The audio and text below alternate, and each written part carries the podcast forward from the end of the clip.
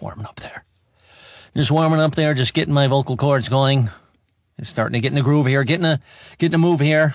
Like to say fuck at the beginning. Get rid of people that come here, casual people listening. I don't have much bandwidth coming by, using up my bandwidth of my server. Bandwidth, I can't afford bandwidth. Don't use up my server. Don't use up my bandwidth. If you're a casual browser, get lost. Get the fuck out of here. Please. This is not for fucking wooden thinkers.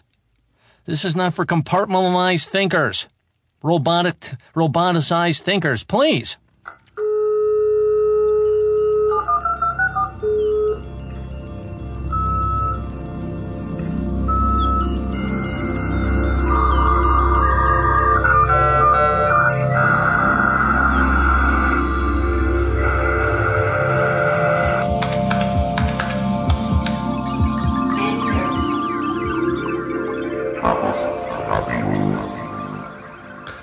Hallo, hier ist Chaos Radio Express Ausgabe Nummer 117. Mein Name ist Tim Pritlaff und ich äh, begrüße euch da draußen wieder an den Hörgeräten zu einer Ausgabe, die sich äh, wieder einmal der äh, Hardcore-Technik widmen wird. Heute geht es um Hardware im weiteren Sinne.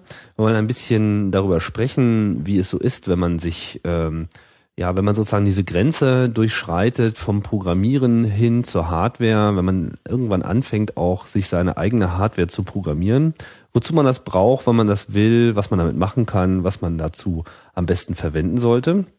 Und als Gesprächspartner dazu habe ich hier äh, eingeladen, beziehungsweise bin ich zu Besuch hier im Augsburger Raum bei Benedikt Heinz, genannt Hunz. Hallo. Hallo. Willkommen bei Chaos Radio Express. Ja, du bist so ein findiger Bastler. Das heißt, genau genommen bist du ja eigentlich erstmal nur, das heißt nur, aber du bist Informatikstudent, richtig? Ja, noch. Und noch bist du es.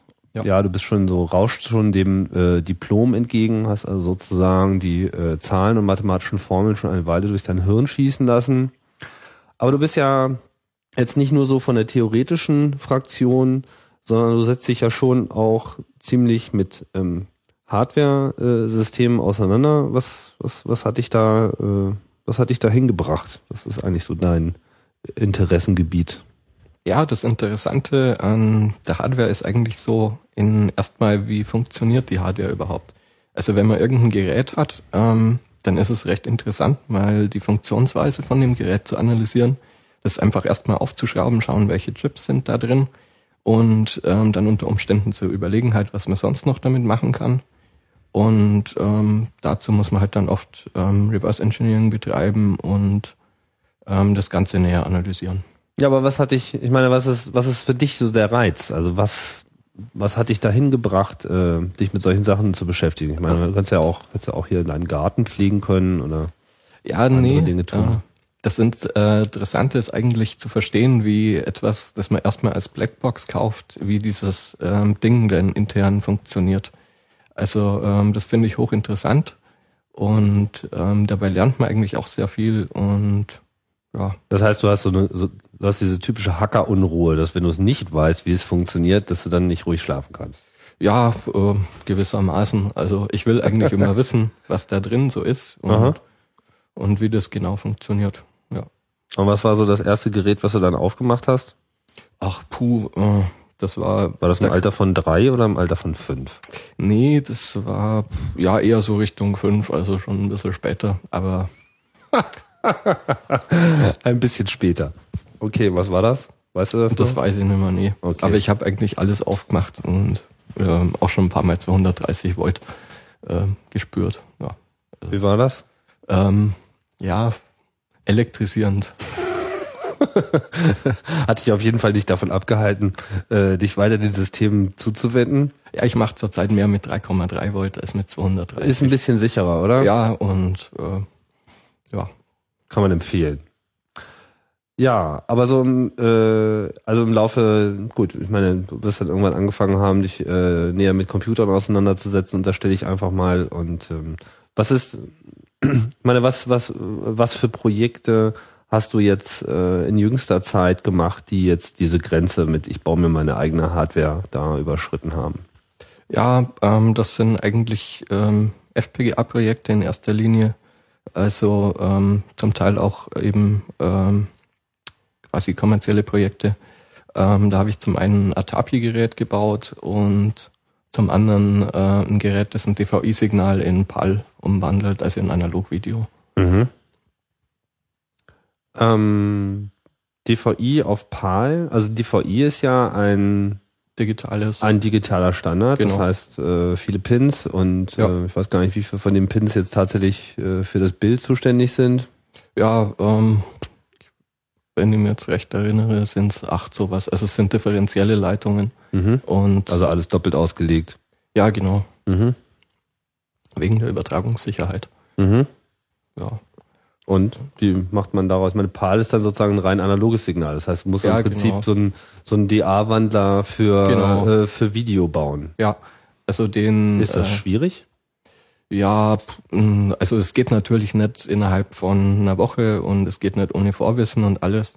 Man kann sich auch leichter oder schwieriger machen, je nachdem, wie viel ähm, ähm, externe Chips man quasi benutzt Mhm. und äh, welche man da benutzt. Also ähm, DVI kann man zum Beispiel fertige Decoder kaufen, die das direkt parallel als RGB ausgeben.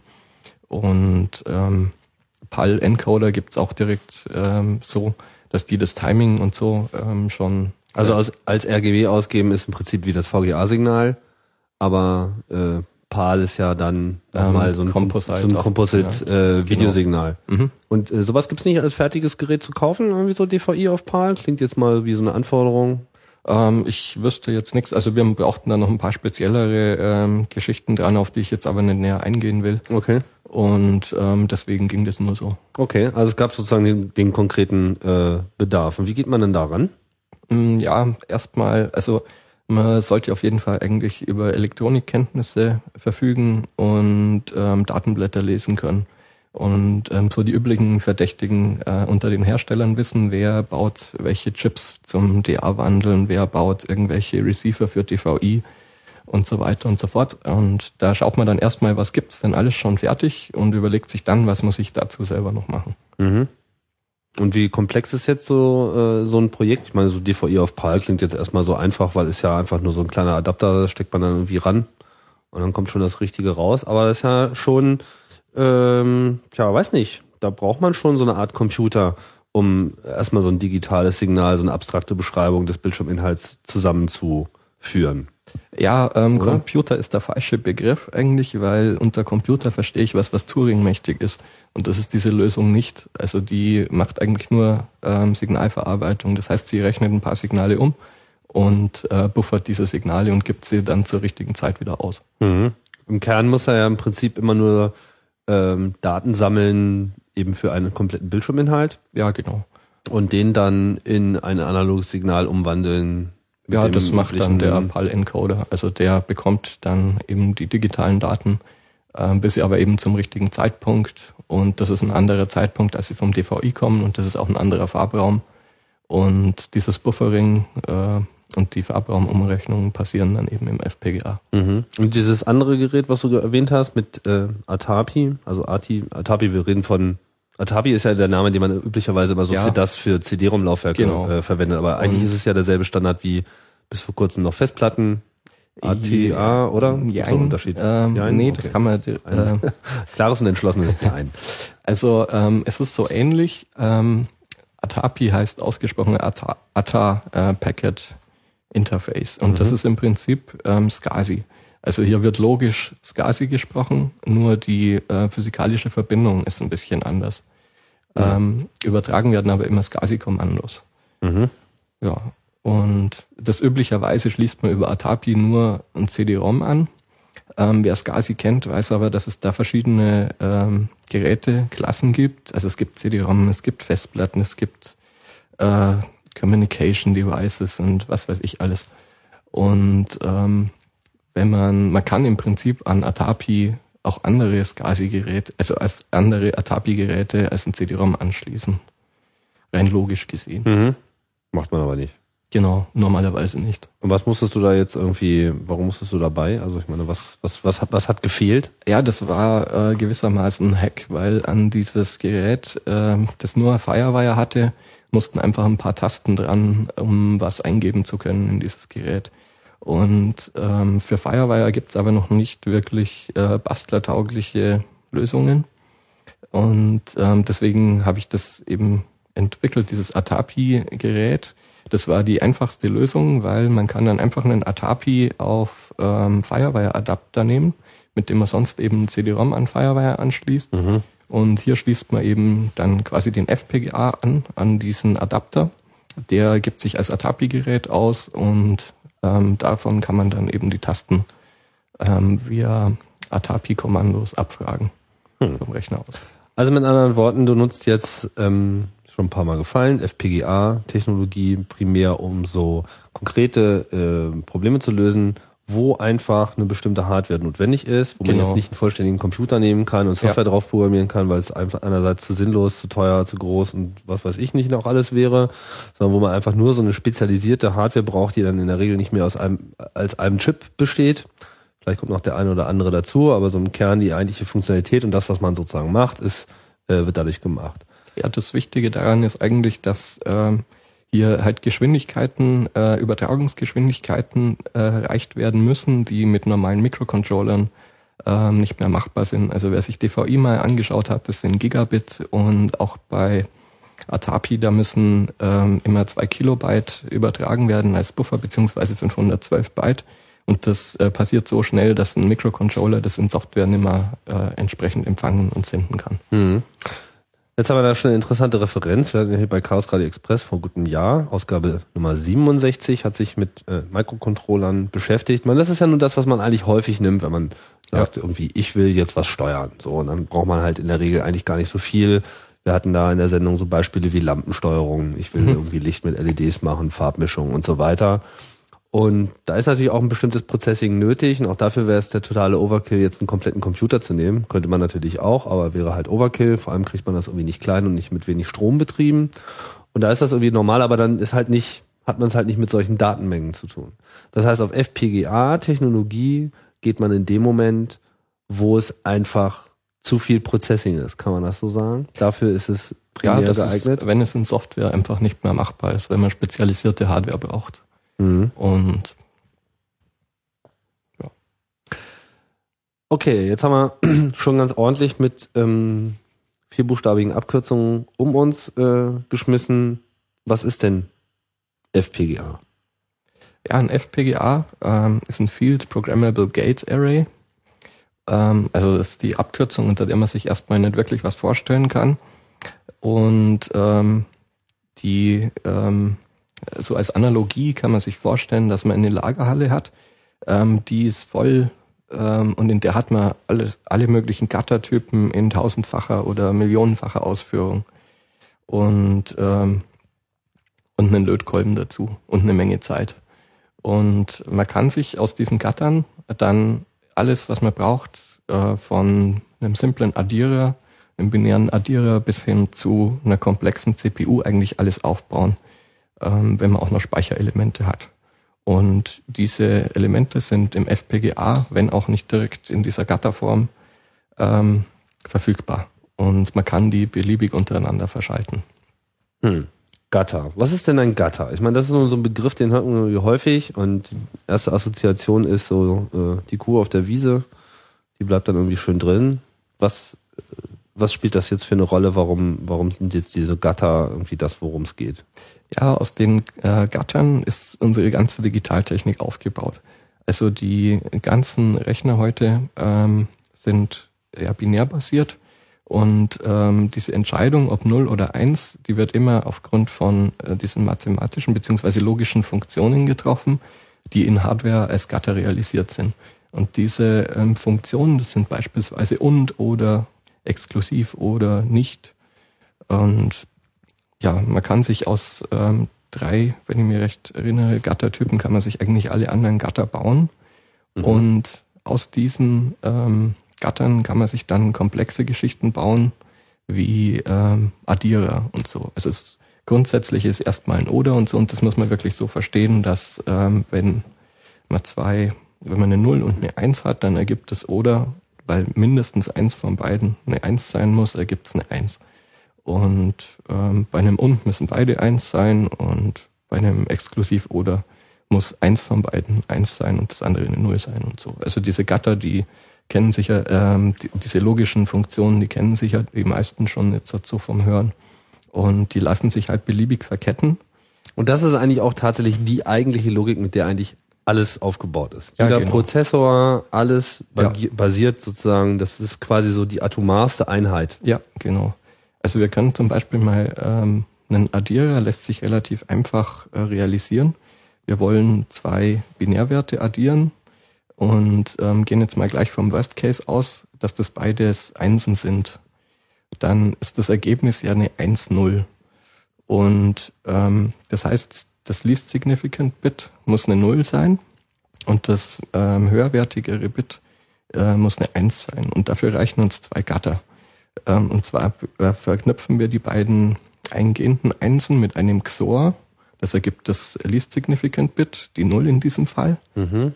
Also und eine 0, weil es wäre nur dann eine 1, wenn er eine 1 eine genau. 0 ist, das ist nicht der Fall. Okay. Aber wir haben einen Überlauf eben, das lässt sich im hintersten Bit nicht mehr speichern. Mhm. Und diesen Überlauf, den kriegen wir durch ein AND-Gatter, also durch eine Und-Verknüpfung rein. Und damit kriegen wir den Wert 2 raus aus, aus, aus 1 plus 1.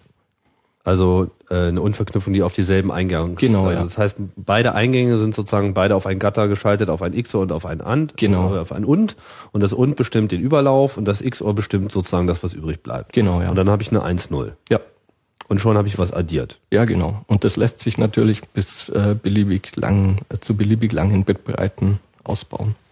1 plus 1 gleich 10. Daran erkennt man den äh, digitalen Helden heutzutage. Ähm, aber Subtraktion, Subtraktion und so weiter, Multiplikation, das ist dann schon so ein bisschen aufwendiger, also, aber man kann das aus diesen ganzen Bausteinen genau, genauso zusammenbauen. Subtraktion ist relativ einfach. Ähm, das kann man einfach als das Inverse der Addition sehen. Und ähm, auch wenn ich jetzt das nicht aus dem Kopf gerade hinkriege, aber äh, Multiplikation ist eine ganz andere Geschichte. Also Multiplikation geht in Hardware äh, einfach nicht innerhalb von einem Taktzyklus äh, Multiplikation, wenn man äh, sich das, man kann sich Multiplikation ja auch aus Addition und so aufbauen. Äh, man braucht dann aber mehrere Takte. Also Multiplikation ist nicht so einfach. Okay. Aber alles nicht unmöglich, wird ja heutzutage auch überall gemacht. Und in so einem Gate Array, also Gate Array stelle ich mir jetzt sozusagen vor als einfach ein riesiges, ein riesiges Feld von Gattern. Ja, es sind, Oder aber was? im FPGA tatsächlich keine Gatter drin. Das war jetzt nur die äh, quasi. Logische Sicht der Dinge. Genau, ja. Mhm. Und im FPGA ist das aus ähm, Gründen der, ähm, aus Platzgründen und so anders gelöst. Und zwar sind im FPGA sogenannte Lookup-Tables drin. Und ähm, diese Lookup-Tables, mit denen lässt sich aber dasselbe erreichen wie mit den Gattern. Ähm, diese Lookup-Tables sind einfach ein Array, kann man sagen. Da geht man mit vier Eingängen raus äh, rein oder auch mehreren, das ist FPGA abhängig und ein Ausgang geht raus. Und man konfiguriert in dieser Lookup-Table, also man steuert eigentlich mit diesen vier Eingängen, wählt man einen Eintrag äh, aus in der Lookup-Table. Man hat vier Einträge, jeweils ein Bit in der Lookup-Table und man wählt mit den Eingängen äh, den entsprechenden Eintrag äh, aus, der dann am Ausgang angelegt wird. Mhm. Und da kann man sich jetzt wieder, wenn wir jetzt das Ganze mal mit einer simpleren Lookup-Table nehmen, mit einer und-Lookup-Table, also mit zwei Bit, und wir wollen jetzt ein und in einer Lookup-Table implementieren, ähm, dann haben wir da zwei Einträge drin, äh, nee, vier Einträge drin bei zwei Eingängen, um alle Möglichkeiten abzudecken, äh, nämlich 00, 01, 10 und 11. Mhm. Das heißt, man hat gar nicht die Logik, sondern man schreibt sozusagen alle möglichen Ergebnisse. Man schreibt die Ergebnisse fest in diese Lookup-Table, mhm. wo man dann das Ergebnis entsprechend nachschlägt, gewissermaßen. Das ist natürlich ein ganz schöner Platzverbrauch eigentlich, oder? Ähm, nee, das hat, äh, die, dadurch lässt sich natürlich ähm, das Ganze besser integrieren, wenn man jetzt, weil man hat ja, man verkettet ja die Gatter und dadurch kann man natürlich jetzt hat von mehreren Gattern äh, das Gesamtergebnis gleich in die Lookup-Table einschreiben. Also man braucht dann nicht mehr die Gatter wirklich alle, sondern ähm, kann dann tatsächlich ähm, hier Ergebnisse zusammenfassen. Das heißt, ein, ein FPGA-System ist etwas, dem man eigentlich, ähm, naja, also an das man herangeht mit dieser Logik, ich will jetzt logische Verknüpfungen realisieren, wie Ja. in einem Gatter, so wie wir das am Anfang besprochen haben. Tatsächlich beschreibe ich das aber dann in der Hardware in Form von vorberechneten Ergebnissen, dass sozusagen je nachdem, welche Eingaben an irgendeiner Stelle ankommen, sozusagen einfach nur noch nachgeschlagen wird, was sozusagen das Ergebnis sein soll. Ja, genau. Und das ist alles? Ja, das ist natürlich, ähm, diese Lookup-Tables sind quasi so das Kernelement des FPGAs. Da gibt es aber natürlich noch andere Elemente, ähm, wo sich die Hersteller dann eben entsprechend unterscheiden, auch von den Eingängen her der Lookup-Tables. Und äh, mit den Lookup-Tables selber muss man eigentlich selber gar nie äh, als Anwender arbeiten, wenn man es nicht äh, explizit will, sondern man beschreibt die logischen Verknüpfungen und äh, das Gegenstück des Compilers äh, überlegt dann, wie das anhand der Lookup-Tables implementiert werden kann. Mhm. Seit wann, seit wann gibt es denn diese FPGAs? Ich meine, sind schon eine Weile auf dem Markt, aber so immer gab es die nicht. Nee, also das ist ähm, relativ neu, kann man sagen. Das, äh, da gibt's ja auch eine Entwicklung hin zu den FPGAs. Und ähm, man kann sagen eigentlich, dass sie heute ähm, so für Normalsterbliche eher zugänglich sind, als sie das vor einer Weile noch waren. Und dass sie natürlich auch günstiger und leistungsfähiger geworden sind. Und ähm, aber seit wann es die jetzt genau gibt, das ähm, weiß ich jetzt auch nicht. Also Aber es gibt auch verschiedene Ausführungen, wenn ich das richtig verstanden habe. Also es gibt irgendwie auch so kleinere und größere Systeme, die dann noch andere Bezeichnungen äh, führen. Ja, genau. Und äh, die bezeichnen eigentlich ähm, hauptsächlich, wie viele solche Lookup-Tables äh, in diesem FPGA drin sind. Und wenn, je mehr da drin sind, umso komplexere logische äh, Sachen kann man dann in diesem FPGA natürlich realisieren. Von was für Größenordnung reden wir jetzt hier eigentlich? Also wie groß muss man sich so eine Lookup-Table vorstellen? Was Ja, passt ähm, da rein? Also ähm, es gibt da, man kann sich das ein bisschen umrechnen auf Gatter. Und ähm, zurzeit, also so die ähm, FPGAs haben ähm, 50.000 Gatter bis 10 Millionen, würde ich jetzt mal sagen. Also 10 Millionen weiß ich jetzt nicht gerade ganz sicher, aber 5 Millionen Mhm. ähm, sollte mit drin sein. Also das ist quasi das Äquivalent zu den Lookup-Tables dann, also das Gatter-Äquivalent gewissermaßen. Und gibt es auch welche mit weniger? Ähm, mit weniger gibt es keine FPGAs, aber CPLDs ähm, kann man da nehmen dann. Was ist dann ein CPLD? Äh, die Abkürzung weiß ich gerade gar nicht auswendig. Könnte Complex Programmable Logic Device sein. Mhm. Steht hier auch. Ja, fein. Und Im äh, Internet steht das. ja, das Internet weiß alles. Und ist das jetzt was anderes? Ja, das ist Oder- was anderes. Also es ist auch äh, rekonfigurierbare Logik, aber ähm, ein FPGA muss zum einen jedes Mal neu geladen werden, wenn er Strom bekommt. Also der ist, hat nur ähm, flüchtigen Speicher mit ein paar Ausnahmen. Und ähm, ein CPLD hat Flash drin. Und der hat auch keine Lookup-Tables, sondern der hat wirklich noch Gatter. Und zwar, soweit ich mich jetzt erinnere, hat der und und oder Gatter drin und halt nicht noch. Und daraus lassen sich dann alle anderen eben realisieren. Aha. Das heißt, verstehe. Das heißt, eigentlich geht es, das eigentliche Stichwort, über das wir eigentlich reden müssen, ist rekonfigurierbare Logik. Genau. Man will einfach eine bestimmte Logik haben, die die Hardware ausführt und man beschreibt es, also man beschreibt es abstrakt mit Gattern, aber ob das nun konkret in der jeweiligen Hardware, mit der man sozusagen diese Rekonfiguration, Nierbarkeit erreichen will, ob das nun wirkliche Gatter sind, die dann in irgendeiner Form äh, in eine Konstellation gebracht werden, oder ob es eben, wie du das eben beschrieben hast, so eine Lookup-Table ist, ist eigentlich egal, braucht einen auch, eigentlich auch nicht weiter zu interessieren, hat nur was für die, für die Dichte in dem äh, Chip selber zu tun. Ja, genau. Ähm, also das heißt, würde, wür- also würde man jetzt versuchen, so einen Chip aufzubauen, der jetzt diese, diese Gatterdichte hat wie bei einem FPGA und ich würde es auch tatsächlich bauen wie in so einem CPLD, dann würde es zu viel Platz einnehmen. Also ist das wirklich so, so eine platzsparende Geschichte, dass man diese Lookup-Tables macht oder hat das was mit Geschwindigkeit zu tun? Ähm, mit beiden würde ich sagen, also die genauen Gründe weiß ich jetzt auch nicht. Aber man kann diese Lookup-Tables ähm, auch noch anders benutzen. Man kann die teilweise als Speicher, als Schieberegister und so noch benutzen. Also da ergeben sich noch andere Vorteile draus. Mhm.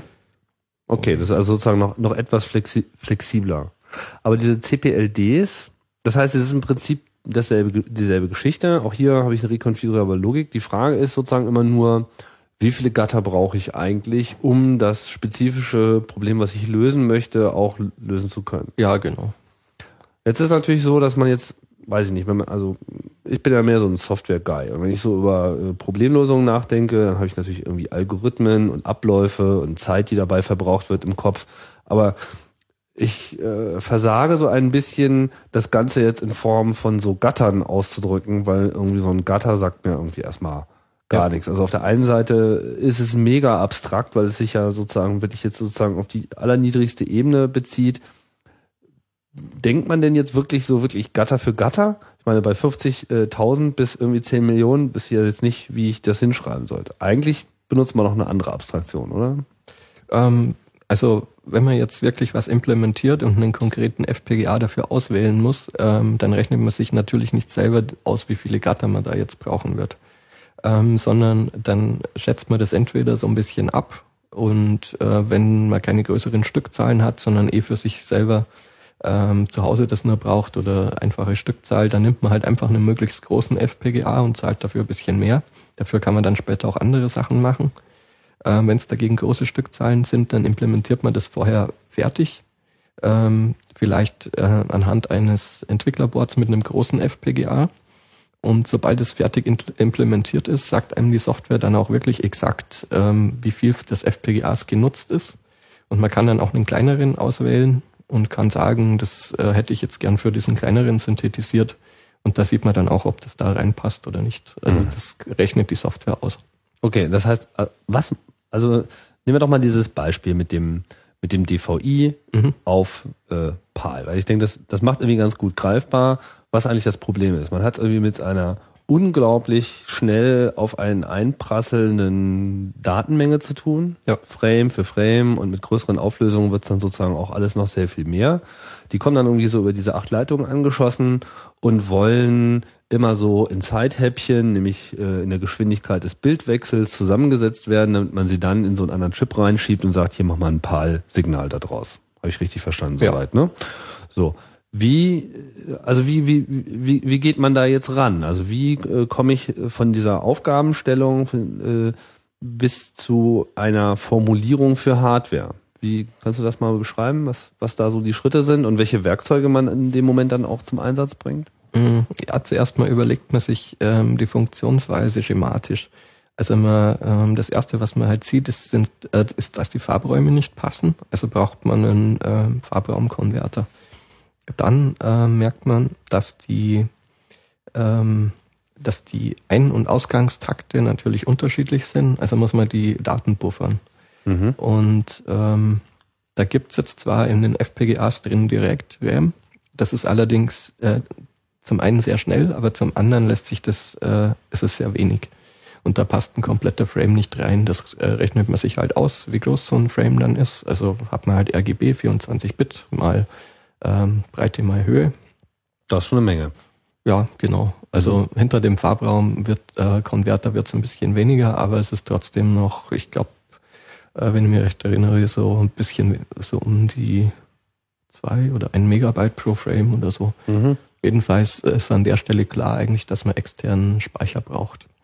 Und äh, wenn man so ein Tiering verhindern will, also dass der, äh, dass ein Frame ausgegeben wird und der vom nächsten Frame schon überschrieben wird. Also dass man äh, in einem Frame, den man dann sieht, zum, zur Hälfte den vorherigen Frame und zur anderen Hälfte den nächsten Frame schon sieht, was ein relativ blöder Effekt ist.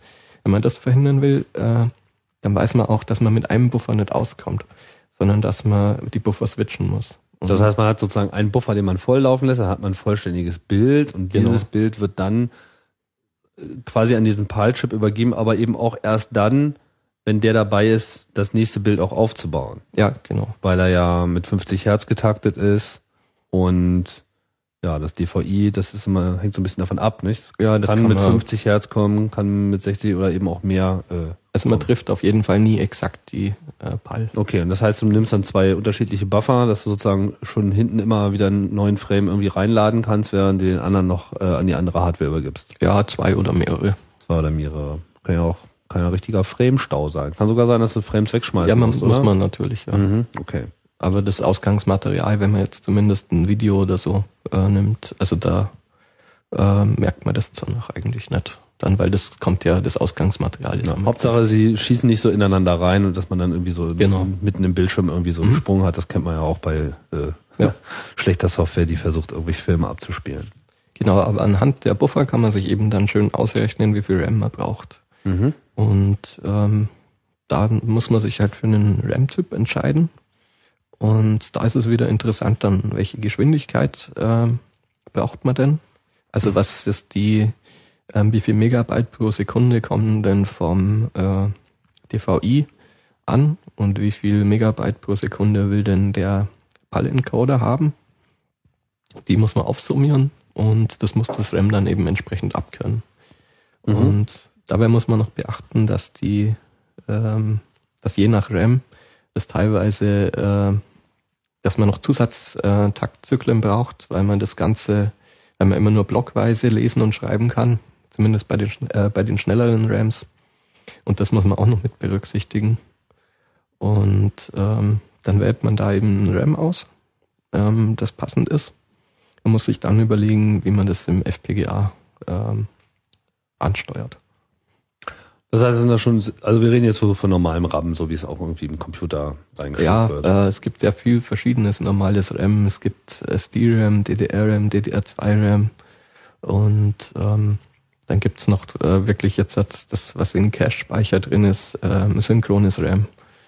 Und ja, da muss man die richtige Entscheidung fällen. Okay, Genau. aber es sind halt sozusagen, das macht man nicht mit dem FPGA, sondern das ist sozusagen nochmal ein separater Baustein. Genau. Also man hat dann irgendwie auf diesem Gerät sowohl die FPGA, aber eben auch noch das RAM und äh, was auch immer dieser FPGA tut und am Ende des Tages generiert er die ganze Zeit Daten, die ins RAM müssen. Das heißt auch diese Kommunikation mit dem RAM über so einen Systembus, nehme ich an. ähm, ja, Oder geht das dann direkt äh, da rein? Nee, man braucht dann einen RAM-Controller. Also Mhm. ähm, man landet eigentlich heutzutage immer bei, wenn man diese Datengeschwindigkeiten äh, hat und auch die Datenmengen, ähm, dann kommt man um SD oder DDR-RAM nicht drumherum. Und ähm, dieses RAM ist mit, nicht mit Transistoren aufgebaut, sondern mit Kondensatoren und die müssen immer wieder nachgeladen werden. Also man braucht so einen Refresh-Zyklus und dafür Genau. braucht man dann nochmal einen eigenen äh, Stein, der das einfach macht. nee, das kann der FPGA machen. Das ist, Achso, das äh, kann er machen. Okay. man muss eben diesen RAM-Controller im FPGA implementieren. Ah, verstehe. Okay, das heißt, man muss sich sozusagen auch noch konkret um den RAM-Typ selber kümmern und das immer Ja. wieder äh, refreshen. Aber da gibt's teilweise auch das Intellectual Property, ähm, mit dem man, das kann man quasi fertig kaufen oder teilweise auch als Source Code ähm, bekommen, so einen RAM-Controller oder andere Funktionalitäten und ähm, kann die dann im eigenen Design mitverwenden, wenn Ah. man die entsprechende Lizenzierung äh, beachtet und so. Gibt's da auch Open Source? Ja, äh, und zwar auf opencores.org. Ähm, da gibt es sehr viele äh, Open Source Projekte. Also die sind eigentlich alle, liegen die im Source Code vor. Teilweise ist es so, dass man die nicht ähm, nutzen darf zu kommerziellen Projekten oder so, aber das ist unterschiedlich. Da gibt es, glaube ich, verschiedene Lizenzen. Mhm. Und ähm, teilweise werden auch von den FPGA-Herstellern bestimmte Funktionalitäten ähm, selber als äh, im Quellcode veröffentlicht. Und, Weil das braucht einfach jeder und wenn ja, genau. das so der Blocker ist, um ein Projekt zu Mhm. realisieren, wäre das eigentlich Quatsch, weil sie damit sich ihr eigenes Business eigentlich verhageln würden. ja, genau. RAM-Controller ist wahrscheinlich ein gutes Beispiel, Ja. oder? Okay. Also ähm, dann gibt's auch nochmal ähm, quasi das Intellectual Property als in nicht Open Source Form als Blackboxes. mhm. Und da gibt's auch von den Herstellern schon sehr viele äh, verschiedenen äh, IPs, die man benutzen kann, auch kostenlos und auch in kommerziellen Projekten. Und dann gibt's noch nochmal quasi advancedere IPs, für die man dann wirklich nach Stückzahlen äh, lizenzieren muss. Das ist so der gängige Begriff dafür, ja? Ja. IPs. Genau, also IP. Weil von Code in dem Sinne kann man ja nicht sprechen, Nö. Sondern das ist so Gatter.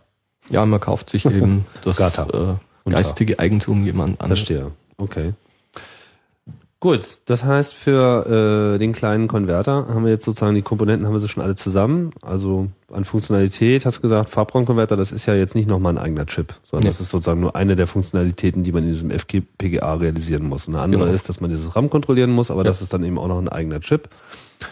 Ähm, haben wir jetzt schon alles beisammen irgendwie, um das eigentliche Problem zu lösen? Ja, man braucht dann natürlich noch einen äh, Controller im FPGA, der entscheidet, was wann getan wird. Ob jetzt hat ins RAM geschrieben oder gelesen wird, von welcher Adresse gelesen oder geschrieben wird, welcher Frame jetzt ausgegeben werden soll.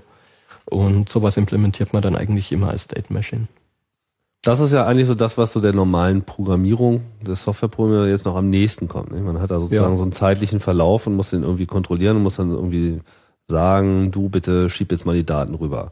Aber man macht das nicht wie in einem Prozessor, Ja. sondern State Machine. Das heißt, es gibt einfach n verschiedene Zustände, in denen sich sozusagen die Maschine zu jedem Zeitpunkt befinden kann. Genau. Und in dem Moment, wo man von den einen Status auf den anderen, also es gibt bestimmte Bedingungen, die dann sozusagen dazu führen, dass der Status wechselt. Ja. Und dann gibt es bestimmte Aktionen, die eben äh, ausgeführt werden oder Konfigurationen, Konstellationen, um eben diesen State auch sozusagen zum Ausdruck zu bringen. Genau. Okay, verstehe. Was für States, mal so grob, Ja, wie viel braucht man da? Irgendwie 10, Mhm. 100, 1000? äh, in dem Fall, glaube ich, waren es jetzt so 20 sowas. Mhm. Also das so von der Programmierung her ist äh, ganz anders als auf Prozessoren, ähm, weil man eben hier ähm, und das ist auch in der also man programmiert hier in Verilog oder VHDL. Ich persönlich bevorzuge eigentlich VHDL, weil ich äh, das in der Uni gelernt habe. Und ähm, das äh, VHDL steht für Very High Speed Integrated Circuit Hardware Description Language. Und Also eigentlich müsste es VHSICHDL heißen. Ja, genau. Und, und wenn man jetzt halt so ähm, am normalen Prozessor äh, programmieren kann in ein oder zwei Sprachen, dann sind eigentlich äh, alle weiteren Programmiersprachen äh, relativ schnell und einfach zu lernen, weil es prinzipiell keine konzeptionellen Unterschiede ist. Äh, bei den äh, Hardware-Beschreibungssprachen ist das ganz anders. Also die, man ähm, schreibt hier nicht seriell ähm, die Sachen runter, also dass sie nacheinander abgearbeitet werden, sondern man beschreibt die Hardware. Und prinzipiell führt der, äh, wird die Hardware immer komplett, also das ist alles äh, zur gleichen Zeit quasi äh, im FPGA drin und wird auch ausgeführt, wenn man das nicht explizit verhindert. Und dass eben nur bestimmte Dinge ausgeführt werden, das macht man dann eben über eine State Machine. Hm. Und in komplexeren Fällen kann man auch einen kleinen Prozessor mit in den FPGA mit reinladen oder einen externen Prozessor benutzen, der dann komplexere Zustandsmechanismen äh, implementieren kann oder quasi als Systemcontroller eingesetzt werden kann. Ja, also das heißt, die Programmierung ist komplett anders. Wie, wie muss man sich das vorstellen? Also was, wenn es total anders ist, was, äh, was, was fehlt und was äh, gibt's gibt's da noch irgendwo äh, Ähnlichkeiten oder äh, ist das jetzt so, als würde man eine, eine, eine Sprache lernen, die nicht von diesem Planeten ist?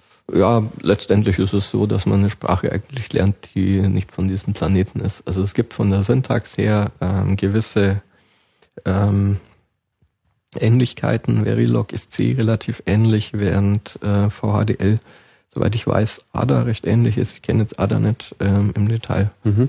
Und aber das damit hört es eigentlich auch schon auf. Und was beschreibt man denn da? Also ich meine, schreibe ich da Gatter hin oder was?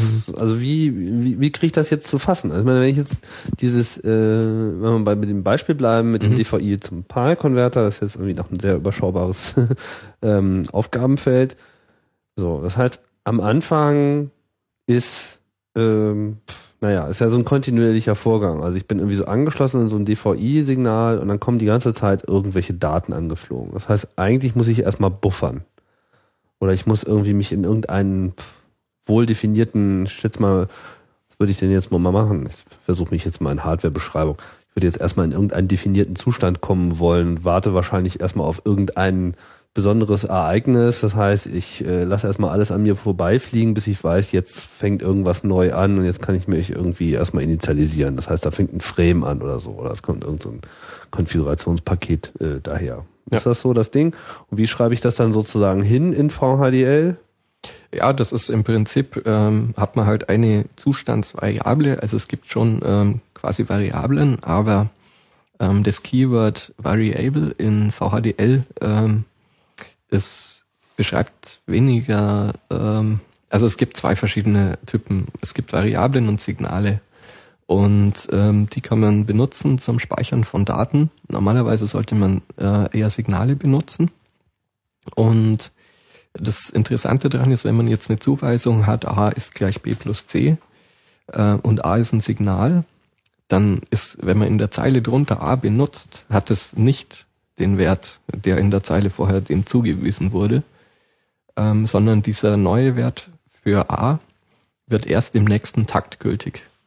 Also man arbeitet hier äh, meist ähm, eigentlich immer synchron und äh, man muss eigentlich immer von Takt zu Takt denken. Ähm, was soll zum nächsten Takt äh, geändert werden und wann äh, und was erwarte ich quasi im nächsten Takt dann für Daten. Ähm, das ist jetzt das, was für den äh, für die State Machine ähm, gilt. Da ähm, braucht man halt diese ähm, Signale, also man braucht eben eine Zustandsvariable, anhand der man sich immer ähm, quasi den Zustand notiert. Und in diesem Zustand drin, äh, man macht dann halt quasi also so eine Art Case-Anweisung und auf die verschiedenen Zustände und in der entsprechenden, äh, in dem entsprechenden Codeblock ähm, schaut man dann, welche Übergänge jetzt vielleicht. Also Case-Anweisung meinst man, man gruppiert das halt einfach nach diesen Zuständen und sagt irgendwie, wenn dieser Zustand jetzt gerade derjenige ist, der vorherrscht, dann ist sind das die Dinge, die wir tun und im anderen Genau. Zustand sind das die Dinge, die wir tun. Und ähm, wo wird dieser Zustand gespeichert? Also ist das dann sozusagen, der nimmt ja jetzt nicht das RAM, sondern das ist dann im FPGA, Ja. gibt es dann so nochmal Register, in Ja, denen man genau. solche Werte ablegen kann oder Ja. muss man sich das auch erstmal aus Gattern zusammenbauen? Nee, nee, die, äh, das geht aus Gattern gar nicht so leicht zusammenzubauen. Das sind wirklich Flipflops, die sind im FPGA drin. Flipflops im Sinne von, Ein Bit-Register. okay. also Ein da kann man einfach mehrere ein dann halt eingespeichertes Bit. Genau. Kein Byte, sondern ein Bit. Ja. Okay. Und die verkettet der, ähm,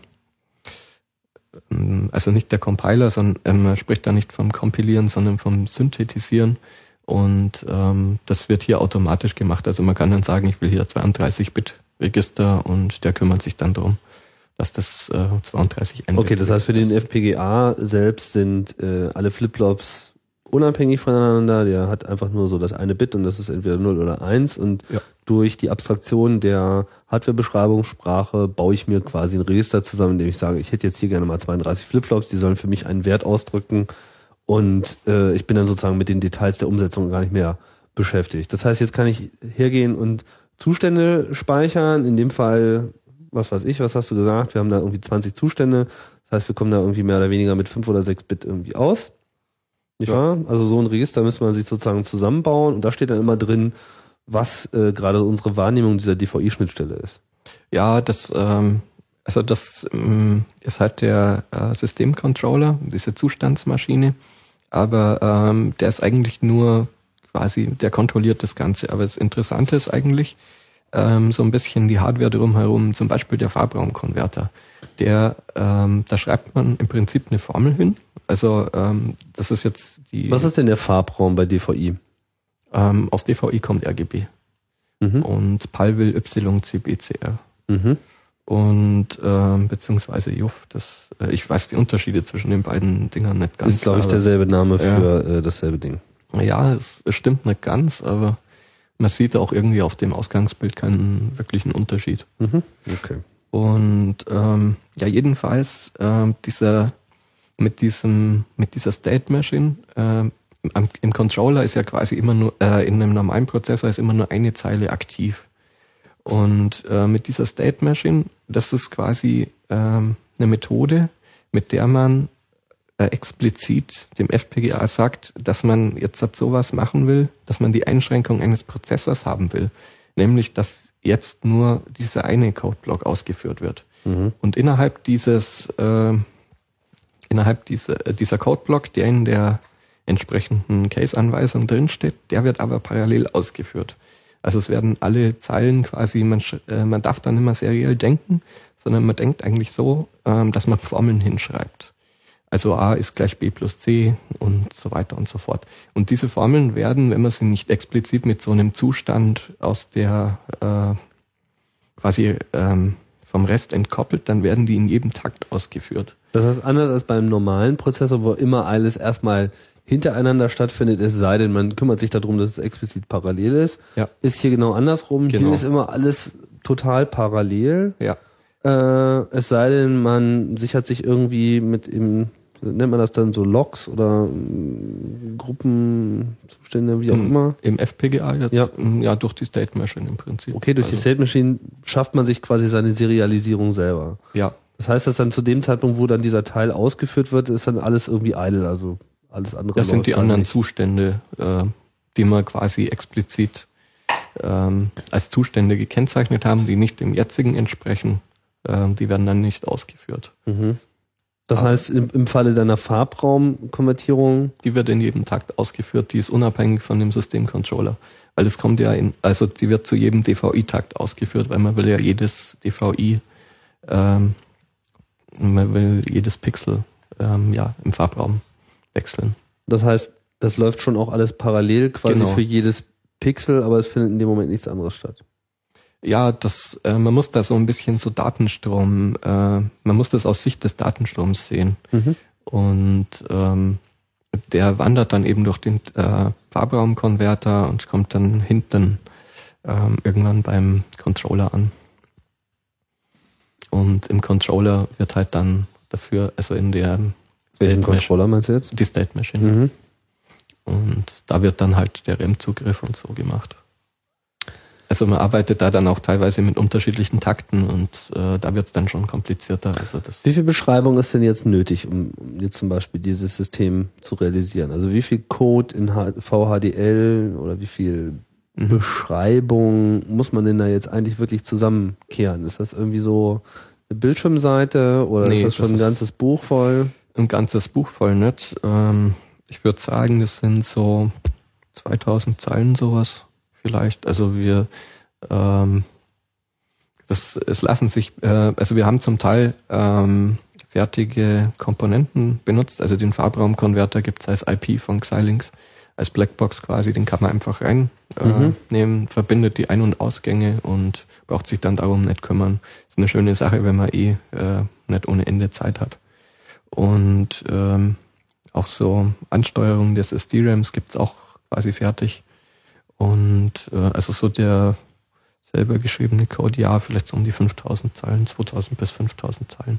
Und der kümmert sich dann also primär um die um das DVI-Protokoll, um das irgendwie auseinanderzunehmen, die Daten daraus zu extrahieren, in den Speicher zu schieben. Ja, Protokoll ist ein bisschen viel gesagt. Es gibt halt zwei Synchronisationssignale für vertikal und horizontal. Und ansonsten halt nur die Pixeldaten. Mhm. Gibt es da nicht auch noch so diverse Metadaten äh, zu berücksichtigen? Ich meine, bei DVI kann sich ja jederzeit auch die Auflösung äh, ändern, theoretisch. Auch der Takt kann sich ja am laufenden Meter ändern. Ähm, ja, das kriegen wir alles von dem DVI-Decoder. Ähm, also da kriegen wir, äh, man sieht die Auflösung im Prinzip anhand der Synchronisationssignale. Also da muss man mitzählen, wie lang dieses Synchronisationssignal an ist im FPGA und dann hat man die Auflösung. Mhm. Ja. Und aber diese Daten müssen wir nicht selber auswerten. Also man ähm, benutzt da so ein, äh, ich glaube, 8 nach 5 äh, Encoding bei DVI. Also man, das ist ja dieses Transition Minimized Differential Encoding. Und um da jetzt 5 Bit zu, äh, 5 Bits zu übertragen, überträgt man 8 Bit. Ähm, in denen diese 5 Bit enthalten sind. Äh, aber es gibt für dieselben 5 Bit dadurch natürlich verschiedene Codierungen. Und das macht man deswegen, ähm, damit es möglichst wenig äh, Flankenwechsel auf dieser Leitung gibt. Mhm. Weil die Flankenwechsel, die streuen in die äh, umliegenden Leitungen ein und dadurch kommt es zu Übertragungsfehlern. Deswegen benutzt man da immer dieses Encoding, was im Vergleich zu der letzten, zu den zuletzt übertragenen Daten möglichst wenig Flankenwechsel verursacht. Das ist relativ äh, komplex, das ist entsprechend auszuwerten und lässt sich in den FPGAs äh, außer der allerschnellsten Generation äh, eigentlich kaum ähm, selber realisieren. Deswegen nimmt man da der Einfachheit halber einfach so einen Empfänger dann. Das heißt, der, der, äh, der FPGA, den du jetzt für dieses Projekt konkret verwenden musstest, war dann auch schon eher einer der schnelleren Sorte. Nö, ähm, das war eigentlich so einer der ja aus dem unteren Mittelklassefeld, kann man sagen. Hm. Das war ein, konkret jetzt ein Spartan 3 ähm, 400 AN. Also der hat um die 400.000 Gatter quasi als Äquivalent. Mhm. Ist aber auch nur zur Hälfte sowas voll. Und also es ist noch Platz. Äh, quasi fast die Hälfte des FPGAs ist noch frei. Mhm. Und Was für eine Verschwendung. ja, puh, wir können später noch irgendwann, was weiß ich, Bild im Bild oder so. Ja, Ja, aber naja, dafür wäre ich nicht bezahlt. klar. Das heißt, ähm, du hast ja anfangs gesagt, FPGA unterscheidet sich jetzt vor allem von seinen kleineren äh, Alternativen, den CPLDs, dadurch, dass äh, sie kein eigenes Flash haben und sozusagen immer wieder ihren Code sozusagen geladen bekommen in dem Moment, wo sie eingeschaltet werden. Wo Ja. kommt denn der, der dann her? Also in dem vorliegenden Fall in diesem Spartan 3 AN, der hat einen Flash mit eingebaut, aus dem man sich selber den Code laden kann. Ah. Das ist allerdings die Ausnahme und das hat nur diese AN-Serie. Ansonsten hängt man da ein externes Flash mit dran. Das ähm, früher hieße das äh, hießen die Plattform Flash, also die gibt's auch heute noch. Da ähm, druckt im Prinzip der FPGA-Hersteller sein Logo drauf und äh, macht an dem Preis hinten noch eine Null dran.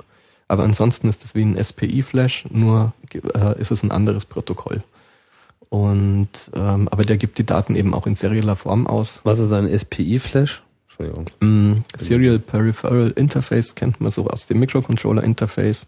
Da gibt's im Prinzip, äh, um jetzt zwei, damit zwei Geräte miteinander kommunizieren können, ist es ein äh, synchroner serieller Bus. Es gibt eine Datenleitung in jede Richtung und eine Taktleitung. Und ähm, so ähnlich läuft es da auch auf, äh, ab. Nur braucht man keine Datenleitung zum Flash hin, sondern quasi nur vom Flash zum FPGA und noch eine Taktleitung. Und der taktet sich dann die Daten rein. Okay, das heißt, das sind jetzt sozusagen unterschiedliche Arten, wie man mit dem Flash kommuniziert. Genau. Das ist nicht so sehr, jetzt bezieht sich nicht auf das Flash, wie es Ja. in, in, in sich funktioniert, sondern wie es nach außen kommuniziert. Ja, genau. Also das, und da brauchte man früher eben diese Plattform-Flashs, die eben speziell für die FPGAs äh, gedacht waren. Ähm, man konnte das Ganze auch mit einem Microcontroller reinschieben aus einem normalen SPI-Flash und so. Mittlerweile unterstützen die FPGAs aber auch die Standard-SPI-Flashs. Das heißt, die Situation verbessert sich.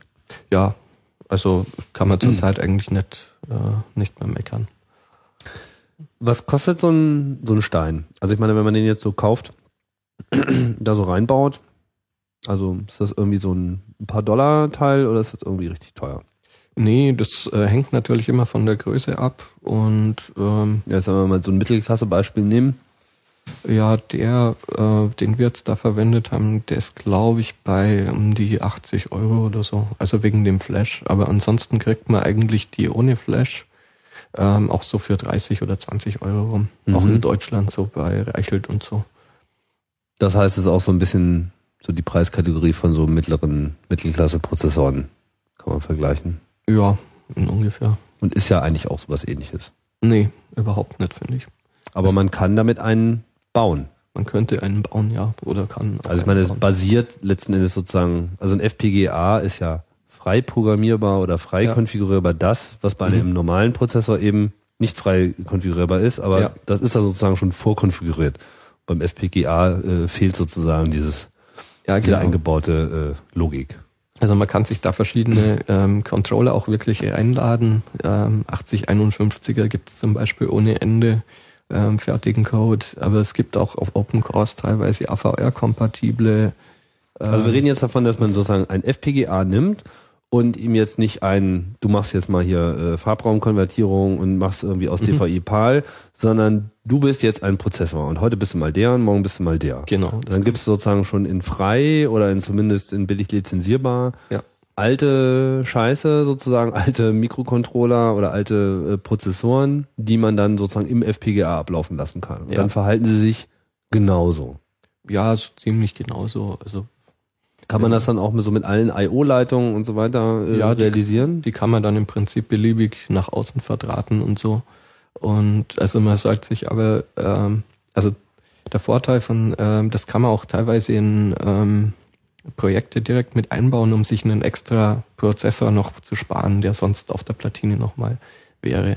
Da muss man allerdings aufpassen, ähm, wie es da mit Patenten von den Herstellern aussieht. Also ARM oder AVR zum Beispiel äh, sollte man vielleicht nicht unbedingt in den FPGA mit reinklatschen, ähm, sondern sich einen Core suchen, ähm, der, wo die, ähm, die zugrunde liegende Architektur nicht patentiert ist.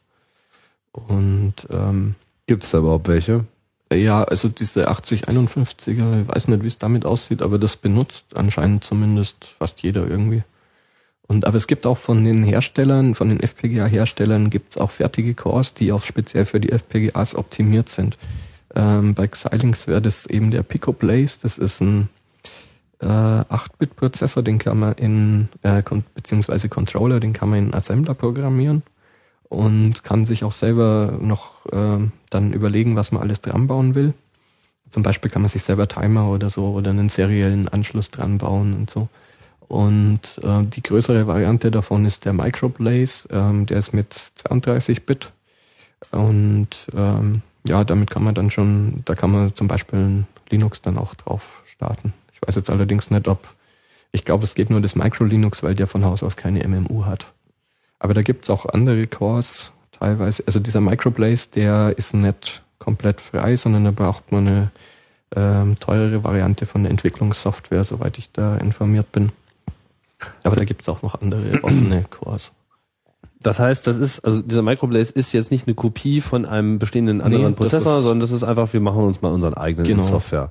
Und- weil irgendwie da haben wir Spaß. Ja, und um den eben möglichst effizient zu machen, dass er möglichst wenig Platz auf dem FPGA braucht äh, und trotzdem möglichst schnell läuft. Also man darf sich da keine äh, nicht vorstellen, ach, ich will jetzt hier einen Pentium 4, den lade ich mir jetzt in meinen FPGA rein, das geht nicht. Also das ist ähm, viel, man bräuchte da viel mehr Gatter als im FPGA drin sind und die Performance ist äh, lächerlich, die man mit einem FPGA da rauskriegt, weil die ähm, Prozessoren sind einfach so optimiert vom Platzbedarf her und äh, von den äh, Gatterlaufzeiten und alles, das kriegt man in einem FPGA niemals hin, weil der ist ein generisches äh, System, äh, mit dem man möglichst viel machen kann, äh, aber er ist nicht spezialisiert darauf, dass man eben äh, beliebige Prozessoren reinbaut. Also deswegen ist es eher, ähm, wenn man halt wirklich was, ähm, so einen Controller braucht, um eine Lösung möglichst gut implementieren zu können, dann benutzt man den.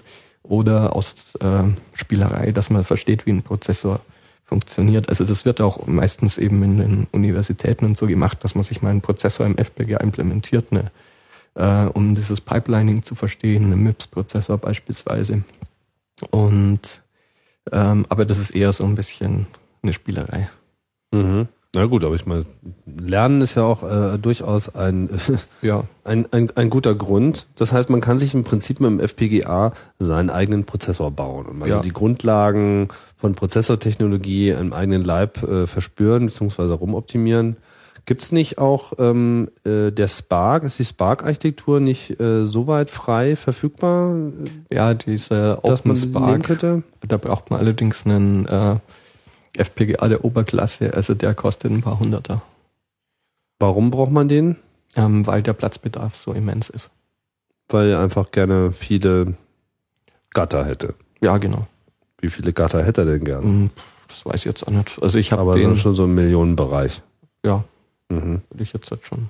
Also mehrere Millionen. Und dieser Microblaze, das ist ja direkt von Xilinx. Genau. Xilinx, wir haben es schon ein paar Mal erwähnt, muss man jetzt auch nochmal konkret sagen. Mhm. Xilinx ist so eine der Firmen, die solche FPGAs Genau. baut. Also es gibt zwei große Hersteller und ein paar kleinere.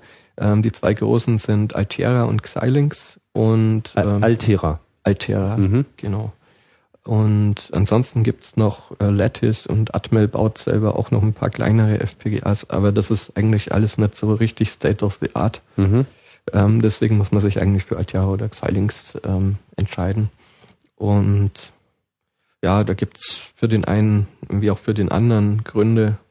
Und ähm, ich für meinen Teil äh, bin irgendwie bei Xilinx geblieben, hauptsächlich deswegen, weil es die Entwicklungssoftware ähm, auch frei für Linux, also frei im Sinne von kostenlos äh, Mhm. für Linux gibt. Mhm.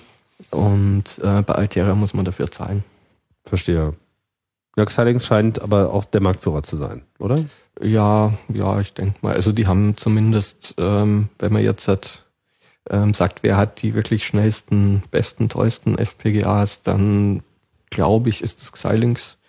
Ähm, ansonsten so vom Preis-Leistungs-Verhältnis ist teilweise Altera vielleicht besser. Und manche Leute sagen auch, dass die Entwicklungssoftware von Altera besser ist. Aber da hast du jetzt keine Erfahrung mit. Nee. Mhm. ähm, so, ja, nochmal zurück zu den äh, Prozessoren, das war ja ein kurzer Ausflug. Also Mhm. Xilinx bietet sozusagen für seine eigenen Systeme an dieses Microblaze. Ist das der einzige Prozessor, den, Na, den sie... Pico Blaze gibt's eben Pico beispielsweise noch. Ja. der ist dann kleiner. Ja, das ist ein 8-Bitter. Und das bedeutet, dass wenn ich jetzt eine Hardwarelösung habe, wo ein FPGA drauf ist, ähm, dass ich dort die Funktionalität eines Prozessors haben kann. Das heißt, dann kann ich hergehen und in dem Instruktionssatz ähm, für diesen Prozessor einfach seriellen Code schreiben, so wie man das eben dann Genau. gewohnt ist. Ich vermute mal, dann gibt es auch noch irgendwie ein Modul für ein GCC, dass man sich auch normale Ja, C-Software für äh, für ja. diesen Prozessor umsetzen kann. Kann ich dann diesen Core, wenn ich jetzt, was weiß ich, du hast ja gesagt, ihr habt nur die Hälfte der, der Gatter verbraucht und angenommen, die andere Hälfte würde jetzt ausreichen, um diesen Prozessor-Core zu, zu implementieren, kann ich die dann auch tatsächlich parallel auf dieser gleichen Hardware Ja. laufen lassen, Ja, das geht. Man ohne dass sie dann- sich groß in die Quere kommen. Ne, man könnte dann zum Beispiel noch einen Frame-Buffer machen, dass man noch eine Linux-Konsole damit drauf hat oder sowas. Mhm. Mhm, Das ginge schon. Oder dass man, was weiß ich, da noch so USB äh, mit einbaut und äh, sozusagen das Ding von außen konfigurierbar macht oder irgendwelche Ja. Statusmeldungen äh, rauswirft. Das wäre sozusagen so eine Anwendung dafür, Ja. ohne dass man jetzt nochmal einen eigenen Stein nehmen muss, Genau. der dann nochmal irgendwie aufwendig mit dem Mhm. FPGA kommunizieren muss, weil man in dem natürlich, Ja. dem Moment natürlich auch diese ganzen Register und Statuszustände quasi auch direkt einblenden könnte in diesem Prozessor. Ja, genau. Also via Memory Mapped.io oder sowas, Mhm. dass man es in den Adressraum einblendet. Und ähm, dann da Ist das jetzt gängig oder ist das jetzt nur was, was ich mir so ausgedacht hätte, was man mal machen könnte? Nee, das ist gängig. Also bei größeren Projekten, wo man eben wirklich einen, äh, mit einer State Machine nicht mehr hinkommt, beziehungsweise solches, äh, so eine State äh, Machine ist prinzipiell ähm, weniger flexibel natürlich und auch schwer, äh, schwieriger zu warten, weil irgendwann sitzt man dann vielleicht mit 200 Zuständen oder so da. Und also daher sollte man in der Designphase dann schon äh, überlegen, ob man nicht doch lieber einen Controller mit einbauen will oder einen Prozessor. Mhm. Und dann macht das auch teilweise Sinn. Oder dann macht es äh, halt Sinn, drin mit reinzumachen.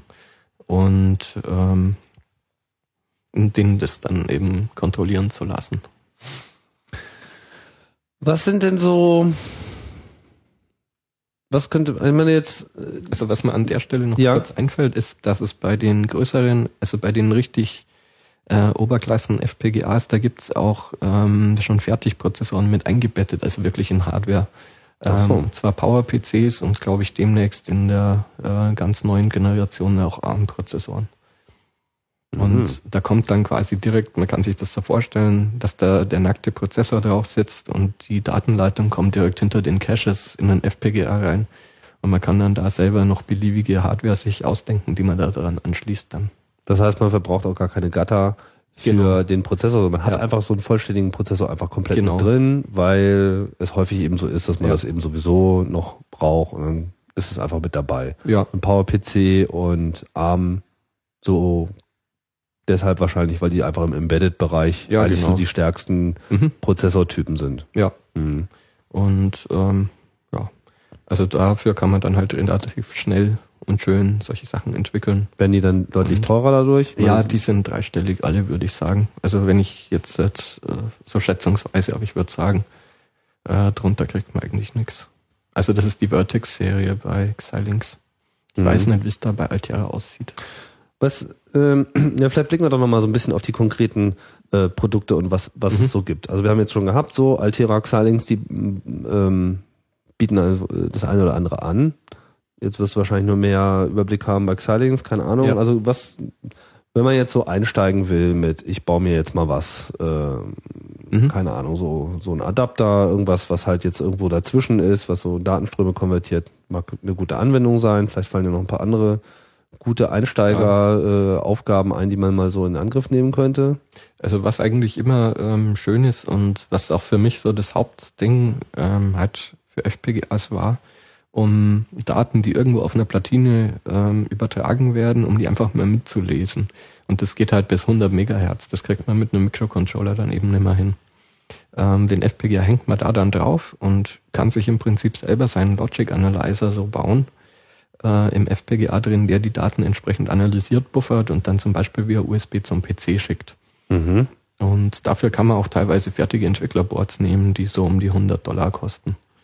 Das heißt, wenn man jetzt zum Beispiel USB oder äh, andere Protokolle, Busse, die jetzt auch auf irgendwelchen Prozessorsystemen oder Geräten drauf sind, wo man nicht genau weiß, was die eigentlich machen, aber man möchte ganz gerne mal einen tieferen Blick reinwerfen, dann wäre das sozusagen ein, ein Ansatz. Ich meine, warum, warum macht es dann Sinn, dann FPGA dafür zu machen? Reicht es nicht, sich einfach nur so die, die Leitungen anzuschauen? Also inwiefern hilft das jetzt bei diesem Also, dieser Analyse? Ähm, USB ist nicht unbedingt das beste Beispiel, Okay. weil die Daten wieder differenziell übertragen werden und man braucht noch ein Physical Interface dafür. Mhm. Und ähm, aber prinzipiell, wenn Daten irgendwie in paralleler Form zum Beispiel zu einem RAM übertragen werden, dann kann man den FPGA da einfach quasi mit draufhängen. Und der bekommt dann auch die Daten und man kann sich dann selber seine Analyse-Software in dem FPGA schreiben, der die Daten mit der entsprechenden Geschwindigkeit auswertet. Und also man schreibt sich quasi seinen Parser gewissermaßen in Hardware. Also den, man arbeitet dann meistens in zwei Schritten. Man macht äh, quasi einen ersten, ja, Parser ist vielleicht der falsche Begriff, aber so eine Art Triggering-Logik und so, die die Daten wieder entsprechend zusammensetzt und dann zum PC schiebt. Und der PC, äh, der wertet sie dann eben entsprechend aus. Mhm. Ähm, so geht man dann normalerweise dann vor. Und das lässt sich eben rekonfigurieren, also an verschiedene äh, Sachen anpassen. Und das habe ich bei dieser Firewire-Geschichte auch erstmal gemacht, damit ich da ähm, auf dem Atapi-Bus ähm, von dem normalen CD-ROM die Daten mitlesen konnte. Ähm, und da erstmal quasi unabhängig von der Theorie mir anschauen konnte, was tatsächlich die CD-ROMs denn so machen. Das heißt, das ist auch ein, ein gutes Werkzeug so für den Hardware-Hacker von Ja, heute, der einfach mal irgendeine neue Hardware, die irgendwas behauptet, was sie tut, ähm, analysieren will. Gerade wenn, was weiß ich, so Behauptungen im Raum stehen, dass es alles mal wieder total sicher ist und irgendwie wir machen das alles mit Verschlüsselung. Ja, welche Verschlüsselung haben sie denn? Ja, das sagen wir nicht, weil könnte ja jeder kommen, so, dann lauten ja dann immer schon die Alarmglocken und dann wäre so ein FPGA die äh, Waffe der Wahl, um mal genau nachzuschauen. Ja, man kann natürlich nur Daten, die übertragen werden, mitlesen. Und die Interpretierung der Daten, äh, da muss man sich dann selber äh, hinsetzen und schauen, was könnten das denn für Daten sein? Also, und was ist das für ein Bus überhaupt und so. Aber man kann zum Beispiel relativ einfach irgendwelche, äh, wenn man das ähm, Chip-Layout hat, ähm, also wenn man das, äh, die- Pin-Belegung eines Chips hat, und weiß, was an welchen Pins anliegt. Beis äh, beispielsweise gibt's Bluetooth-Sticks, auf denen ist äh, noch ein Radio-Chip drauf und dahinter dann erst das, äh, der Baseband-Prozessor. Und die Daten werden dann da in serieller Form übertragen. Dann könnte man den FPGA dranhängen und die ganzen Daten direkt so mitlesen, wie sie aus der Luft kommen, Mhm. gewissermaßen. Also auf dem entsprechenden Kanal. Mhm. Und der FPGA ermöglicht es einem sozusagen da mit der Geschwindigkeit mitzuhalten und Genau. die Daten dann überhaupt erstmal in irgendeiner anderen konsumierbaren Form wegzuschreiben, sei Ja, es kann in RAM oder Genau. über einen anderen Bus. Der kann sie dann erstmal buffern und über USB mit Highspeed zum Beispiel dann zum PC Mhm. weiterschieben. Ähm, so, wo waren wir vorhin? Ähm, Anwendung, genau. Was, äh, was für Geräte, also äh, genau, darauf wollte ich ja hinaus. Also was, Mhm. was kauft man sich jetzt? Also was, was ist sozusagen der, ich baue mir ein Atomkraftwerk für FPGA, so das, äh, das Set für den äh, jungen Forscher von heute. Ja, ähm, also ich habe mich da für ein Entwicklerboard von der Firma Digiland entschieden. Ähm, das ist eigentlich ähm, relativ günstig. Also das gibt's ähm, je nachdem, welchen FPGA man drauf haben will. Man will natürlich den allergrößten, den es gibt. Und das ist trotzdem, äh, also das, da ist in dem Fall ein Spartan drauf und also ohne diesen, Ein, ein Spartan. Genau. Du? Okay. Mhm. ein Spartan 3E Mhm. Und ähm, außerdem ist dieses Flash schon mit drauf und der hat außerdem Highspeed USB mit drauf und hat auch RAM mit drauf und ähm, VGA-Ausgang hat er und alle möglichen Tasten und Schalter und so weiter. Also damit kann man eigentlich sofort loslegen und kann auch die ähm, Daten immer über USB dann reinladen. Also die, man kann zum einen die FPGA-Konfiguration über USB in den FPGA laden und kann dann auch wirklich Daten, äh, Nutzdaten quasi zum FPGA übertragen und vom FPGA via USB zum PC übertragen. Mhm. Und was kostet so ein Board? 100 mm, Dollar sowas rum. 100 bis 150 Dollar. 100 Dollar und das ist alles dabei. Also man hat, kann mit USB ran, man hat den eigentlichen FPGA mit drauf. Ja. Aber der ist dann in welcher Kategorie? Also was so leistungsmäßig? Was können diese äh, Spartan? Spartan klingt ja erstmal sehr spartanisch. Ja, das äh, oh, dummer Witz. sind halt für die äh, sind halt gewissermaßen Kompromiss. Also die haben ähm, aber die Vertex sind auch ziemlich äh, teuer. Also die benutzt man wirklich nur, wenn es nicht anders geht und man wirklich zum Beispiel jetzt hat ähm, die was? Entschuldigung, die, die World? Vertex. Vertex. Genau. Das ist dann die nächstgrößere genau. Abteilung. Okay. Mhm. Und also da gibt es auch bei Digiland ein Board, auch wirklich ein Entwicklerboard für den Open Spark. Das kostet dann halt 500 Dollar. Mhm. Okay, verstehe. Und, genau, aber eigentlich ist ähm, dieses Spartan ein gutes ähm, Board zum Starten.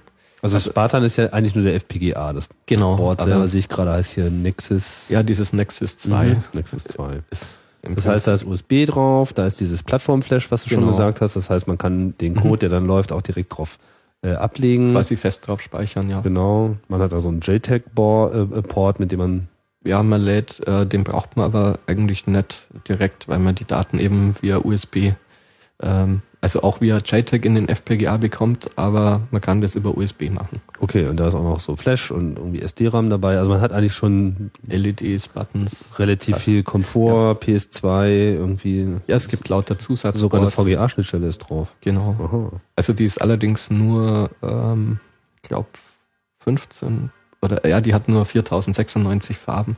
Das ist quasi ein äh, sehr billiger DR-Wandler ähm, allein durch Widerstände. Da geht es einfach nur darum, dass man einfach irgendein so genau. Monitorbild äh, ja, ausgeben genau. kann, wenn man das äh, haben möchte. Also man könnte sich da zum Beispiel einen kompletten Amiga mhm. 500 draufladen. Und den gibt's schon? Ja, den gibt's fertig. Also zumindest für äh, andere Boards. Ich weiß jetzt nicht, ob es für dieses Nexus Board das schon ähm, wirklich als Bitstream gibt, den man digital draufladen kann. Also ohne den zu synthetisieren. Aber es gibt zumindest auch den Source Code davon, dass man den für das Board entsprechend anpassen kann. Hm, ist das nicht dann so ein äh, Intellectual Property Problem wieder mit dem äh, Amiga? Puh, ähm, also solange das keiner verkauft, denke ich nicht. Das heißt, es hat mal jemand so gehackt und es funktioniert und das äh, fliegt so im Netz rum, aber ja, genau. es äh, verkauft keiner. So, ja. Aber man, man findet das schon, wenn man es sucht. Ja, genau. Das heißt, man hat sozusagen in so einem Development Board für 100 Dollar oder 130 Dollar ähm, einen kompletten Amiga 500. Ja, wenn auch nicht mit der Farbqualität. Nee, also der ursprüngliche Amiga hat äh, 500, glaube ich, hat auch nur 4600. Ah, passend. Farben. Ja. Aber der benutzt dann sozusagen auch konkret dieses VGA-Ausgangssignal von dem Board oder ja. ist es darauf noch nicht angepasst? Also ursprünglich, glaube ich, hatte der Amiga nur PAL. Ähm, aber dafür, äh, das wurde schon, glaube ich, für äh, andere Boards entsprechend angepasst, dass man da einfach VGA dran stecken kann. Hm. Was gibt's denn sonst noch für historische Computer, die man sich da mal eben reinladen kann? Hm, also ich denke, C64 gibt's auch. Mhm. Und ja, dann so Z80 und so Zeug. Verstehe. Also man kann sozusagen die ganze historische Homecomputer-Familie da einmal äh, nachspielen, ohne sich immer wieder neue Hardware kaufen zu müssen. Oder sozusagen eben, man braucht eben auch keinen Emulator, der das dann auf einer normalen CPU macht mit einem schnellen Rechner. Genau, man könnte dann zum Beispiel jetzt, wenn man diesen, wenn man so einen Softcore nennt man das allgemein, wenn man einen äh, Prozessor quasi auf einem FPGA laufen lässt, ähm, dann kann man hier natürlich den ähm, sich auch alle möglichen Debug-Interfaces mit einbauen, dass man zum Beispiel jetzt wirklich nach jedem Takt anhalten kann, den ganzen Speicher und die Register ähm, ändern und lesen kann und so weiter und so fort. Und ähm, aber man kann, wenn man jetzt nicht ähm, direkt einen Softcore haben will, dann ähm, dann äh, man kann äh, dann auch einen normalen anderen Prozessor natürlich anschließen. Zum Beispiel kann man einfach einen AVR-Microcontroller an den FPGA anschließen und kann sich selber noch Hardware für den AVR im FPGA bauen. Also manche AVR-Microcontroller haben ein externes Speicherinterface und ähm, Darüber kann man externen Speicher, also bis zu 64 Kilobyte anschließen. Und an dieses Interface kann man einen, äh, einen FPGA dran anschließen und kann zum Beispiel sagen, ich will mir hier in den Speichern 32-Bit-Timer bauen, der bis 100 Megahertz läuft oder so. Also man kann äh, da sehr schön dann wirklich eigene, äh, man kann ein System on a Chip quasi zu Hause selber entwickeln. Mit eigener Hardware, mit eigener spezialisierten Hardware, Genau. die dann sozusagen Teil des Systems sind, Ja. Teil des Prozessors sind. Ja, das ist dann nicht direkt Teil des Prozessors, Also aber im Teil des Systems, aus dem, der sich aus dem genau. Prozessor und allem anderen zusammensetzt. Genau. Das ist dann quasi ähm, sowas wie ein System on a Chip, nur dass es nicht ein Chip ist, sondern halt zwei. Mhm. Ja. Fein. Ähm, haben wir noch irgendwas ganz Wichtiges äh, vergessen zu erwähnen? Ja, puh, ein paar Punkte könnte man noch sagen. Also die äh, FPGAs unterscheiden sich halt im äh, Funktionsumfang her, also auch was das äh, in FPGA verfügbare RAM äh, betrifft. Und ähm, da sprechen wir eigentlich jetzt halt bei dem höchsten ähm, ähm, von diesen Entwicklerboards, von diesen Nexus-Boards, ähm, da kriegt man eigentlich nicht mehr als 60 Kilobyte sowas direkt im FPGA drin. Mhm. Also für alles andere muss man dann externes RAM nutzen, was auf diesem Board auch mit drauf ist. Mhm. Und ja, Aber also es mag Anwendungen geben, wo mehr schneller RAM sozusagen im Direktzugriff sinnvoll ist. ja, also ähm, das Direktzugriff und schnell, das ist immer so ein, sind zwei gegenläufige äh, Aspekte. Also wenn man so ein externes RAM schnell äh, ansteuern will, dann muss man das immer pageweise ansprechen oder burstweise. Man muss dann immer quasi 16 Wörter oder so in einem äh, hintereinander lesen. Und die muss man dann eben lokal wieder buffern im FPGA und dafür kann man dieses RAM nutzen, was im FPGA drin ist. Das ist ähm, sowieso Dual-Port-RAM und ähm, dieses, das heißt, es hat zwei Anschlüsse, äh, mit denen man gleichzeitig auf den äh, Inhalt zugreifen kann. Und zwar hat es ähm, jeder dieser beiden Anschlüsse kann nochmal lesen und schreiben gleichzeitig. Also man hat zwei unabhängige Adressen, auf denen man jeweils gleichzeitig lesen und schreiben kann. Mhm. Und so könnte man zum Beispiel ähm, über USB den äh, Speicher verändern, während ein Softcore aus dem Speicher läuft. Mhm. Oder da selber noch Daten reinladen. Ohne dass man da so Genau. Timing-Abhängigkeiten hätte und sich dabei im Takt einigen muss. Ja. Man muss nur sozusagen darauf achten, dass nicht beide dann auf demselben Speicher gleichzeitig Ja, genau. rumschreiben und dann entsprechende Konflikte erzeugen. Mhm, Genau, aber das ist eben gerade zum Buffern recht schön, weil dadurch kann man sich auch FIFOs dann implementieren. Und ja, also dieses, äh, da gibt's halt nicht allzu viel von diesem RAM und man muss ähm, überlegen, äh, so, dass im, so ein FPGA hat recht wenig Speicher in Form von Registern, wenn man größere Datenmengen ablegen will. Also dann muss man immer eigentlich dieses RAM benutzen, während man Register, äh, auf Register kann man quasi beliebig zugreifen. Man kann beliebig viele Register gleichzeitig lesen und schreiben. Aber äh, da ist der Speicherplatz sehr teuer, also da hat man nicht allzu viele Bit, äh, ich würde sagen ein paar tausend oder so Mhm. oder ein paar zigtausend Bit äh, im FPGA. Und wenn man mehr braucht, muss man immer dieses RAM nehmen, wo man aber dann halt immer nur quasi von einem ähm, Wort lesen kann. Also das ist Auf ähm, welche Systeme sollte man dann sozusagen ausweichen, wenn man jetzt äh, da mehr Komfort haben möchte oder braucht? mh, ja, da gibt's eigentlich nicht wirklich, man muss halt dann einen entsprechend größeren FPGA nehmen. Das heißt einfach mehr Geld, mehr Spaß. Ja, das ist, so, das ist generell äh, einfach so. so, ja. Ist generell so, ist hier nicht anders und äh, ist also sozusagen die Frage. Aber nichts hält einen davon ab, jetzt mit so einem Einsteigerboard, wie du das gesagt Genau. hast, mit diesem Nexus zum Beispiel, äh, einfach erstmal loszulegen. Ich meine, Ja. muss man ja auch erstmal drauf haben. Wie sieht das jetzt auf der äh, Softwareseite aus? Also wenn ich jetzt so ein V-HDL-System, was also kommt das dann sozusagen vom Hersteller? Äh, das ist so Teil äh, der Auslieferung. Das heißt, ich kriege mit dem Developer Board auch die Software, um VHDL jetzt auf meinem OS zum, zum Laufen zu kriegen, zum Compilen und runterzuladen? Oder muss ich mir noch andere Komponenten zusammensuchen? Also die ähm, Boards kommen, soweit ich weiß, ohne Software und man kriegt ähm, die Software kann man teilweise ähm, auf der Seite runterladen und teilweise braucht man aber auch die Seite vom wirklichen FPGA-Hersteller, also in dem Fall Xilinx. Mhm. Und da bekommt man auch die Synthese-Tools, die aus dem äh, VHDL-Code dann wirklich einen Bitstream machen. Also diesen Bitstream, den lädt man dann in den FPGA rein und ähm, dafür braucht man immer äh, die Tools der Hersteller, also der FPGA-Hersteller. Und diese Tools sind äh, aus Software-Sicht gesehen äh, richtig übel, also zumindest bei Xilinx. Ähm, weil ich glaube, das Paket braucht 4 Gigabyte Platte und wenn eine halbwegs große Synthese läuft, dann braucht es auch mal zwei Gigabyte RAM. Mhm. Und Ist das so aufwendig? ja, ich weiß nicht, ob es wirklich nicht besser machbar wäre, aber das äh, scheint bei Xilinx historisch gewachsen zu sein. Also da liegen noch irgendwie hunderte von TCL-Skripten mit bei. Oh, und war ja. Okay, alles klar. Das war früher dazu gedacht, eben auf Also Platte putzen. Ja. Mhm. Und ähm, ja, Gibt es denn irgendwelche freien Systeme, wo man jetzt mit VHDL auch ähm, schon mal irgendwas machen kann? Ich meine, Ja, Simulatoren und so macht ja ein bisschen wenig Sinn bei Hardware-Design. ja, doch, das macht sogar sehr viel Sinn. Das macht Sinn. Also, man sollte alles, was man implementiert, bevor man es auf dem FPGA laufen lässt, simulieren vorher. Weil das ist selten, äh, kommt dabei das raus, was man sich eigentlich gedacht hat. Ähm, Aber wie man, macht man denn das? ähm, also in den Hersteller-Tools sind Simulatoren mit drin, mit Mhm. denen man, äh, da kann man dann eben ähm, sagen, man legt jetzt halt an die Eingänge den und den Wert an, lässt zum Beispiel dann 100 Takte laufen und dann kann man wirklich ähm, sich grafisch anschauen, was aus den Ausgängen rauskommt. Mhm. Man kann auch sagen, nach diesen 30 Takten muss am Ausgang das anliegen, sonst äh, soll er eine Fehlermeldung schmeißen. Also man kann Assertions da Watchdogs. reinschreiben, mhm. genau. Das ist quasi das äh, Gegenstück zu einem Unit-Test und das sollte man immer machen.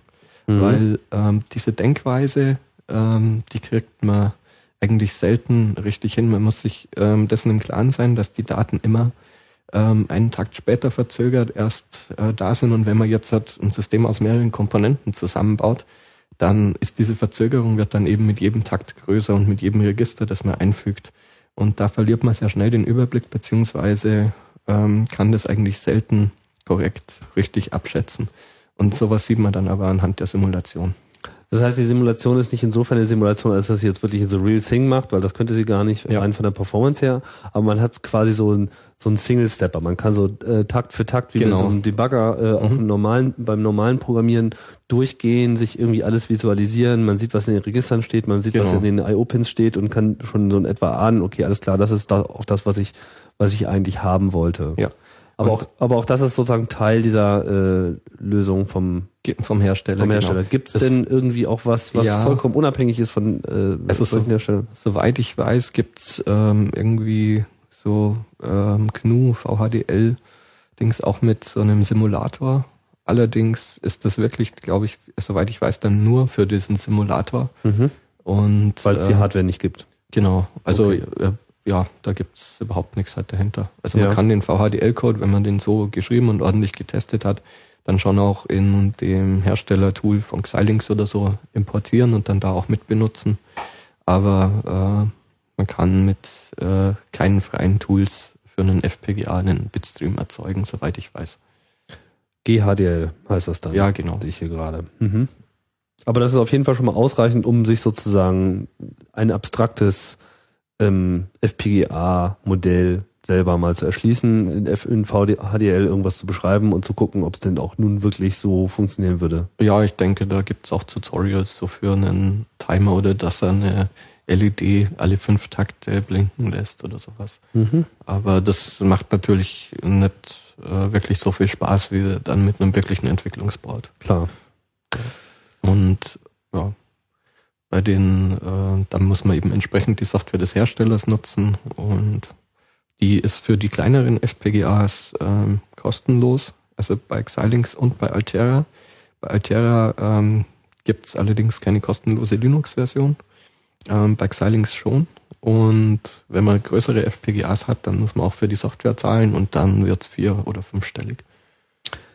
Man muss für die, achso, für die Software, um, um sie zu betreiben, Genau. aber es gibt jetzt keinerlei Einschränkungen, irgendwie, was ich jetzt mit meinem FPGA mache. Nee, das also es ist jetzt nicht so, dass die dann auch noch irgendwie Kohle haben wollen von Ja. den Produkten, die da mit rauskommen, sondern das ist dann einfach frei. Ja, genau. es Gut, gibt halt bei das den noch schöner. bei den, ja, bei den kleineren äh, oder bei den Gratis-Software-Versionen ist halt nicht so viel Intellectual Property dabei wie bei den großen. Mhm. Also dieser Microblaze zum Beispiel ist nicht dabei, Mhm. soweit ich weiß. Okay, verstehe. Ja, jetzt haben wir es, oder? Ich fand Ja. das einen guten äh, Überblick.